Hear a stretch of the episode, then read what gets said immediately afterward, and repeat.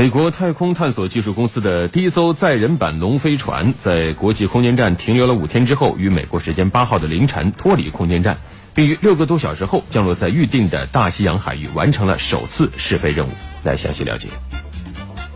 据了解，此次载人版龙飞船进行的是不载人试飞。飞船上载有一个假人模型，身上装有多个传感器，用于收集飞船飞行过程中的相关数据。按照设计，载人版龙飞船可在空间站停留二百一十天，但这次执行任务的龙飞船只在空间站停留五天。此次试飞旨在验证载人版龙飞船安全运送宇航员往返国际空间站的能力。按照美国宇航局的计划，本次试飞成功后，载人版龙飞船将于今年七月进行首次载人飞行。将两名美国宇航员送往国际空间站。此外，龙飞船此次向国际空间站送去约二百千克物资和设备，并将约一百五十千克科学工具、空间站设备等带回地球。